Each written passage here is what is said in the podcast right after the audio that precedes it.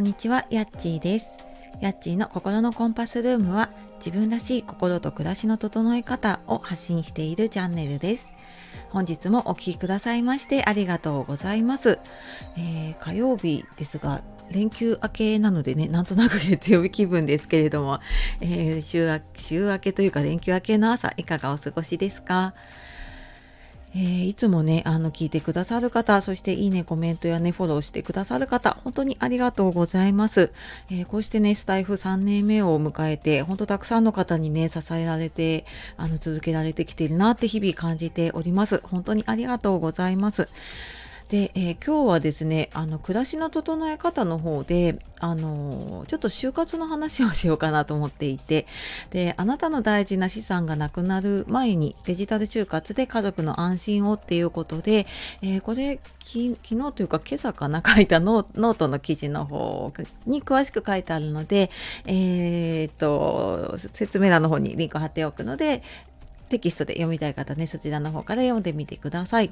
で、あともうちょっと詳しくこういった就活の話だったりとか、ちょっとその心の整え方の方はメルマガの方でね、配信をしているので、よかったらそちらの方もね、合わせてお読みいただければと思います。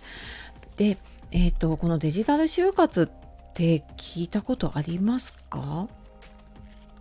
ね、なんか就活ってねあの終わりの方のね就活って言葉は結構なんかいろんなところでね取り上げられるようになってきて少しなんか関心持つようになった方も多いのかなと思っていてで私もずっと介護の仕事に携わっていてでその後で4年5年ぐらい前からかな就活とかエンディングノートのサポートをさせていただいたり、まあ、相談とかねあと講座とかをやったりとかしています。であのなんか私ねその就活に関わっていたんだけどデジタル就活って聞いてもあんまりピンとこなかったんですねちょっと恥ずかしながらね。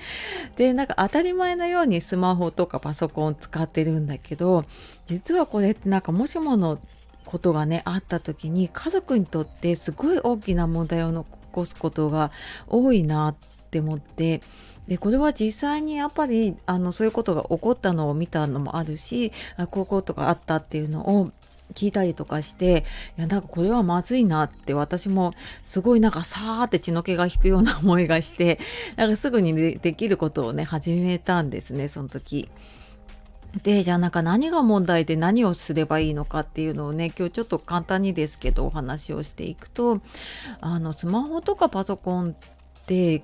大事な情報そんなに入ってないから大丈夫って私も思ってたんですね。でだけど考えてみるとあの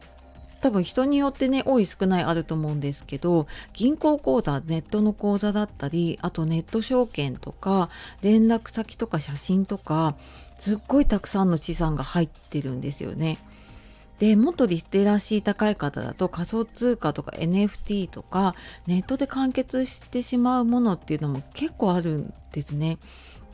でもし今自分にもしものことがあったら多分スマホとかパソコンのロックもかかったままで今までね自分が作ってきた資産とか持っているものって誰にも気づかれないまま消えちゃうのかなって思ったんですよ。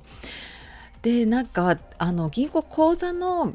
うんと、通帳とかがあればあここに口座あるんだって分かったりなんか住所録とかあればね連絡先も分かるんだけどそういうのも全然分からなくなっちゃうんですよね。でなんかせめてそのスマホとかパソコンを開けばなんとなくアプリだったりとかねこう見ていくとどんな情報があるのかなってていうのがわかるんですよね。なのでまずそのログイン情報をね伝える準備っていうのをしておくのがね一番大事ですねっていうのを私結構いろんな場所であの言っていて私もこれはやっているんですね。であのなんでやっといた方がいいかっていうとこのスマホとかパソコンのロックってあのパソコンはまだそうでもないそこまで複雑じゃないんだけれどもただあのこれ解除できなくなって業者にお願いするとお金がかかってしまうことがあるんですね。でパソコンだと、まあ、5万から15万ぐらいこれ多分業者にもよるし機種にもよるんですけどでスマホだと本当最新の機種になると2 3 0万かかることもあるんですよね。でとりあえずそのログインさえできればねあの見えるしで私以前にねエンディングノートをパソコンで作って保存してた方がいたんだけど結局パソコン開けなくって見つけられなかったっていうことがあったりしたんですね。なのでそのスマホとかパソコンの、うん、パスワードとかねそういうのってまあ、別になんか今言うとなんとなく嫌だなっていう時はここに書いてあるよっていうことだけ伝えておくと、まあ、それだけでね、まあ、自分も何かあった時にあの見てもらえるって思うし家族も何かあった時どうしようっていうのがちょっとこう軽くなるんですよね。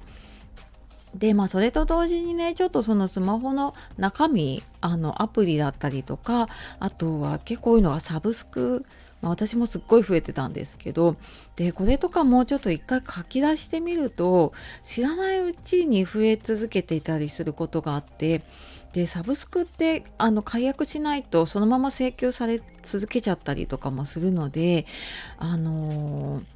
なんか意外と初月無料だからって入ってそのままになってたものが私も結構あったりとかしたのでね これちょっと一回書いてあとスマホのアプリね入ってるものとかも書いて整理しておくと、まあ、中身もすっきりするしであとはなんか本当に必要なものの ID とかパスワードは、まあ、別でエンディングノートなりそのパスワードを管理するものただ全部デジタルにしちゃうとねやっぱ開けないっていう問題があるのであの開くためのあの ID とかパスワードは別に書いておくとか何かちょっとアナログで残しておくものがねあった方がいいなとは思います。でなんかそんな風にしておくとあの安心かなと思うんですよね。でまあ自分にねまだ関係ないしって思ったりね実際やろうとすると結構めんどくさいじゃないですか。私たちね忙しいのにね。って思うんだけれども。ただやっぱりこのデジタルの資産見えないもの増えると結構ねめんどくさいじゃ済まされないぐらいにあの家族困ったりね大変になることもあるので、まあ、せめてちょっとねログイン情報だけでもはいあのこれを聞いた後にでもねあちょっとあそこに書いておこうかなっていうのをちょっと考えていただけたらいいかなと思います。まあ、就活っていうよりねもしもの備えかな。急になんか自分が倒れたりとかねなんかこう入院して何か必要になったりっていう時もあると思うのでね、まあ、そんなことやっておくといいかなと思いました。はい。というわけで、えー、今日はえー、大事な資産がなくなる前にデジタル就活で家族の安心をということでお話をしてきました。あとメルマガとか公式 LINE の方ではね、講座とかセッションの募集、あの最新のご案内させていただいているので、よかったらそちらの方もご覧ください。はい。では今日も最後までお聴きくださいましてありがとうございました。では素敵な一日をお過ごしください。さよなら。またね